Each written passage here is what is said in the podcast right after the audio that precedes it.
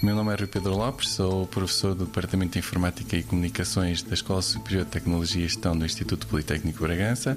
Sou também investigador no Centro de Investigação em Digitalização e Robótica Inteligente, CEDRI. O projeto Pandia, eh, designado também por Gestão de Situações de Confinamento com base em informação municipal e social, tem o objetivo de apoiar e auxiliar os decisores políticos, as câmaras municipais em particular, eh, e as, as instituições de emergência médica eh, a acompanhar situações de doença ou pandemia de uma forma geográfica e em tempo real.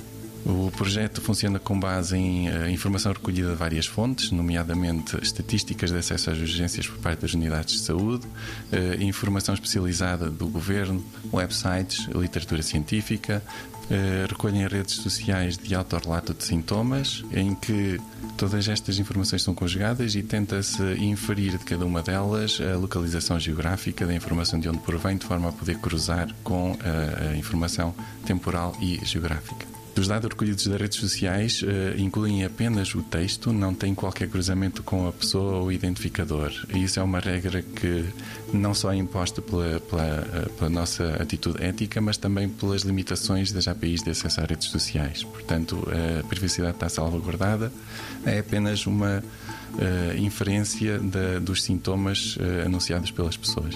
90 Segundos de Ciência é uma produção conjunta Antena 1, ITQB e FCSH da Universidade Nova de Lisboa, com o apoio da Fundação para a Ciência e a Tecnologia.